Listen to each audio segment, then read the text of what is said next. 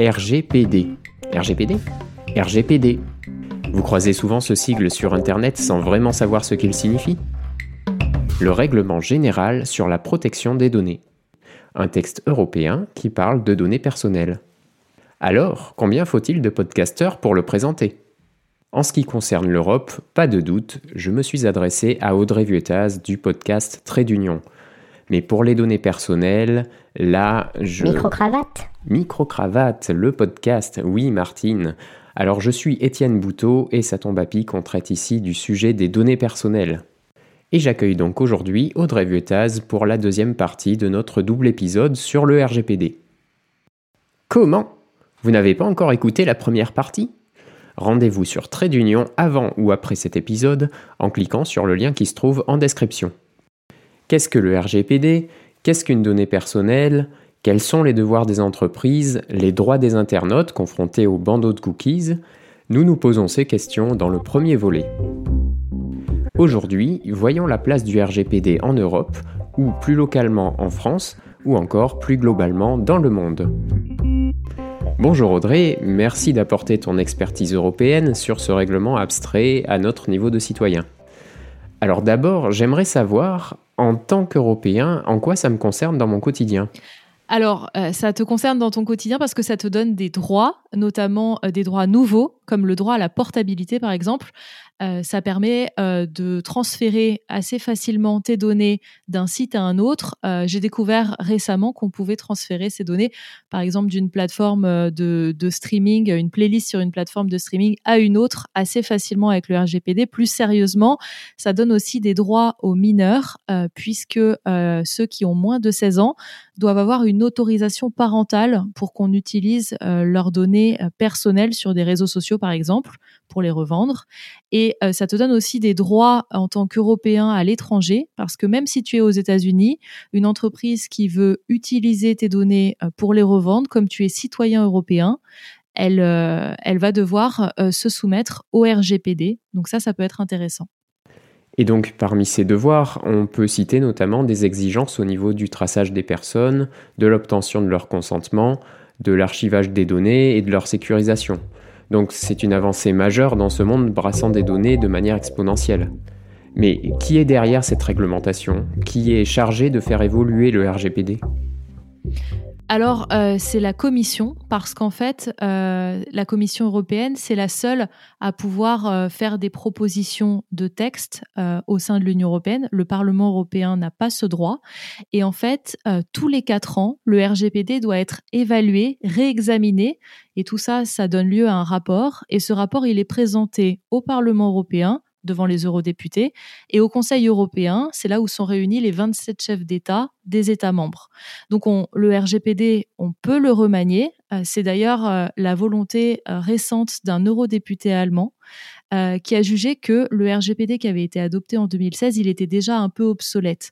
Par exemple, en 2016, on ne parlait pas de blockchain, de reconnaissance faciale ou vocale, de data. Donc en fait, d'après lui, il faut pouvoir reprendre ce texte, lui apporter des modifications. Et en fait, le RGPD a déjà été modifié avec le règlement e-privacy de 2021. Donc en fait, c'est un règlement qui concerne les règles euh, sur la protection des libertés, les droits fondamentaux euh, et l'utilisation notamment euh, des communications électroniques, par exemple WhatsApp, donc de nos voix. Euh, et, en fait, c'est un règlement qui avait été pensé par la Commission en 2017 et qui a mis plus de trois ans à être adopté parce qu'il fallait que ce soit validé par le Parlement européen et par le Conseil dont j'ai parlé un petit peu plus tôt. Sauf qu'en fait, les États membres, les chefs de gouvernement, les 27 chefs de gouvernement n'arrivaient pas à se mettre d'accord. Il y avait des, des États qui bloquaient et donc, ça a vu le jour qu'en 2021, alors que la modification aurait dû avoir lieu dès 2017. D'accord. Donc le RGPD a évolué depuis ses débuts. Est-ce qu'il est encore voué à évoluer? Oui, si la Commission fait une proposition et que c'est validé euh, par le Parlement et par le Conseil européen, c'est voué à évoluer en effet. Et c'est intéressant parce qu'en fait, ça s'adapte aux nouvelles, euh, aux nouvelles pratiques. Parce que ce qui était valable en 2016, euh, tout a changé finalement euh, rien qu'en rien qu'en 2021. Alors, on revoit pas tout le texte, on revoit pas tout le RGPD. En fait, le RGPD, c'est le maître étalon. Et après, on fait des petites modifications chirurgicales pour s'adapter aux réalités. Donc la Commission propose les réglementations, le Parlement et le Conseil valident. On peut ajouter à ces acteurs le CEPD euh, ou EDPB en anglais, euh, qui est le Comité européen de la protection des données, un organe européen indépendant qui a pour mission de veiller à l'application cohérente du RGPD au sein de l'Union européenne. Et par rapport à la Commission européenne, il lui vient en conseiller en matière de protection des données personnelles. Alors au niveau national, la France a ses propres lois, ses réglementations et ses idées sur la gestion des données personnelles. On se souvient bien par exemple des dispositions prises après les attentats de 2015, les boîtes noires, concernant la conservation et l'analyse des données de trafic et de localisation par les opérateurs télécoms et les fournisseurs d'accès à Internet de manière généralisée et indifférenciée. La justice européenne a finalement déclaré illégales ces dispositions. Quelle est donc la position de la France face aux décisions de l'Europe dans le numérique? Alors l'exemple est très intéressant euh, parce que ça nous permet de rappeler que le droit français est soumis au droit européen. Euh, donc en fait, c'est le droit européen, euh, surtout sur cette compétence numérique, qui prévaut sur le droit français. Donc, euh, en fait, la France ne peut pas vraiment faire ce qu'elle veut.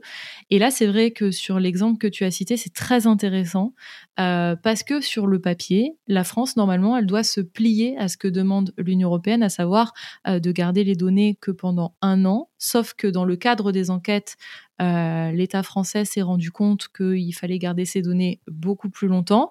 mais en fait, elle s'expose en faisant ça à des sanctions de l'Union européenne. Alors, est-ce que ça va entrer en vigueur ou pas Parce que, euh, en fait, tous les États membres doivent se, soumettre euh, au droit européen et à la législation européenne.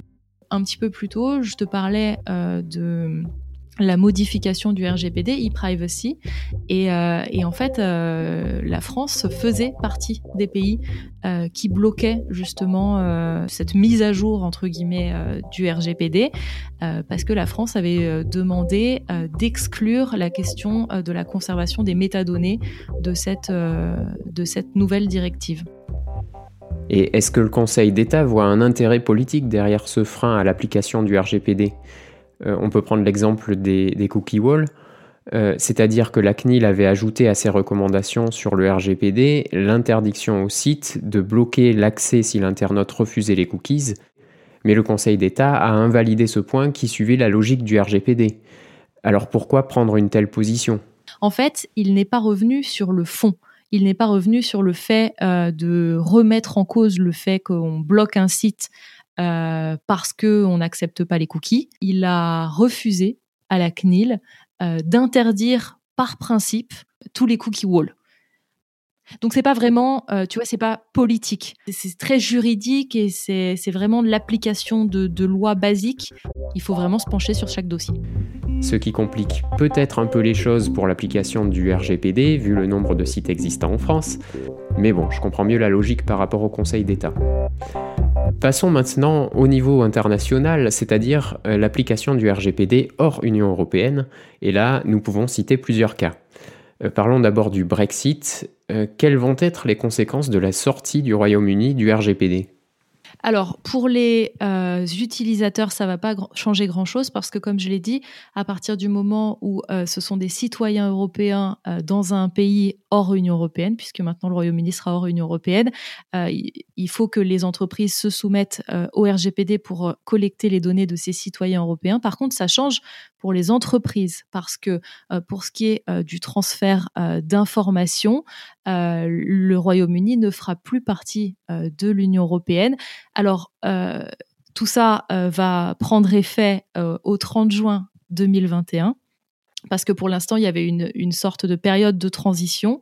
Et en fait, la Commission européenne va regarder si le Royaume-Uni offre toujours le même niveau de protection que ce qu'il y a pour, pour les citoyens européens dans l'Union européenne. Alors pour l'instant, ça pose pas trop de problèmes parce qu'en fait le Royaume-Uni était dans l'Union européenne depuis des décennies, donc toutes les réglementations sont les mêmes, mais euh, ça pourra changer dans les décennies à venir, vu que chacun va faire euh, sa route de son côté après le divorce.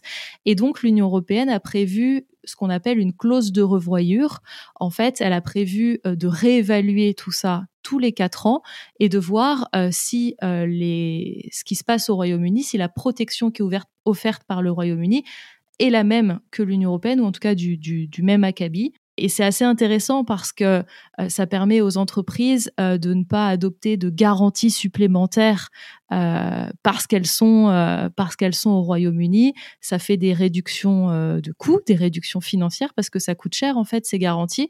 Donc pour l'instant c'est un petit peu statu quo et je pense qu'on verra dans quatre ans si les réglementations ont vraiment bougé ou pas.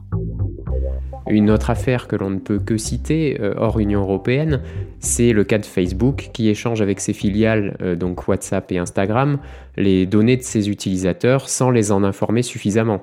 Euh, est-il dans la légalité du RGPD Qu'en dit la justice européenne? Bah, la justice européenne, justement, elle a été appelée à trancher parce parce qu'en fait, il y a des pays membres de l'Union européenne qui trouve euh, et qui pense que le Facebook ne respecte pas le RGPD. Pourquoi? Parce que euh, le RGPD, on le voit très bien quand on va sur un site. C'est directement, on a euh, la petite fenêtre de pop-up qui, qui apparaît et on nous demande ça à chaque fois. À chaque fois qu'on va sur un site, on nous demande si on accepte que nos données soient récupérées ou non. Et en fait, Facebook récupère nos données euh, via Facebook, mais les transfère à ses filiales. Et d'après Facebook, c'est inscrit dans les conditions d'utilisation, quelque part, sûrement dans les petites lignes. Donc, euh, le job est fait, entre guillemets. Sauf que d'après le RGPD, il faudrait euh, redemander ça tout le temps et il faudrait surtout que ce soit euh, plus évident entre guillemets que quand on est utilisateur Facebook, nos données vont être utilisées et euh, par les filiales, à savoir Instagram et WhatsApp. Donc ça, c'est plusieurs pays de l'Union européenne qui sont un peu montés au créneau en disant que Facebook ne respectait pas le RGPD et donc il doit y avoir une décision de la Cour de justice européenne incessamment sous peu. Et on peut terminer en mettant sur la table l'affaire du Health Data Hub, données de santé qui sont hébergées chez Microsoft. Euh, cette entreprise américaine sur le sol français est soumise à la fois au RGPD et aux droits des États-Unis. Euh, c'est à se demander si nos données sont vraiment bien protégées par l'Europe. Et alors ça, ça, ça, a créé un véritable tollé parce qu'en fait, euh, l'Union européenne confie ses données de santé à un GAFAM, pourquoi? Parce qu'en fait, elle héberge les données de santé sur un cloud. Ils auraient pu utiliser euh, une plateforme européenne. En l'occurrence, là, ils ont utilisé Microsoft, qui est un GAFAM et qui est soumis euh, à des lois américaines. Donc, la Cour de justice s'est penchée euh, sur le sujet pour voir si nos données pouvaient être éventuellement récupérées par les agences américaines dans le cadre d'une enquête, par exemple. Et elle a statué pour l'instant que comme les données euh, qui sont mises sur ce cloud sont derrière des pseudos, donc que pour l'instant ça posait pas de problème, mais que ça devait être revu assez régulièrement. Et d'ailleurs dans le dans le, rendu euh, du jugement, il a été précisé qu'il serait bien à l'avenir de favoriser des plateformes qui ne sont pas soumises aux lois américaines. Et si ça te fait plaisir, je peux te citer les lois américaines FISA et Executive Order 12333 euh, qui permettent aux renseignements américains de demander aux entreprises américaines, même celles qui sont hors de leur territoire, euh, de leur fournir les données dont elles disposent. Alors je peux apporter une petite précision technique sur la pseudonymisation. C'est une sécurité qui est moins forte que l'anonymisation et elle est appliquée sur le Health Data Hub, donc on peut se demander si elle est suffisante face aux moyens techniques dont disposent les renseignements américains si vraiment ils voulaient intervenir sur ces données. C'est donc là un peu la question technique à l'origine du tollé dont tu parles. En tout cas, merci Audrey d'être venue nous éclairer au sujet du RGPD. C'est une question vaste et complexe dont on ne peut pas faire le tour en quelques minutes, puisqu'elle évolue en permanence au rythme des évolutions techniques. Mais nous avons, j'espère, évoqué le principal dans ces deux épisodes. Si vous n'avez pas encore écouté le premier, allez sur le lien trait d'union qui se trouve en description de l'épisode. Si vous avez des remarques ou des choses à ajouter, vous êtes cordialement invité sur le forum, accessible via la newsletter gratuite et hebdomadaire qui donne quelques actualités du monde d'Internet et des données personnelles. En tout cas, prenez soin de vos données. Salut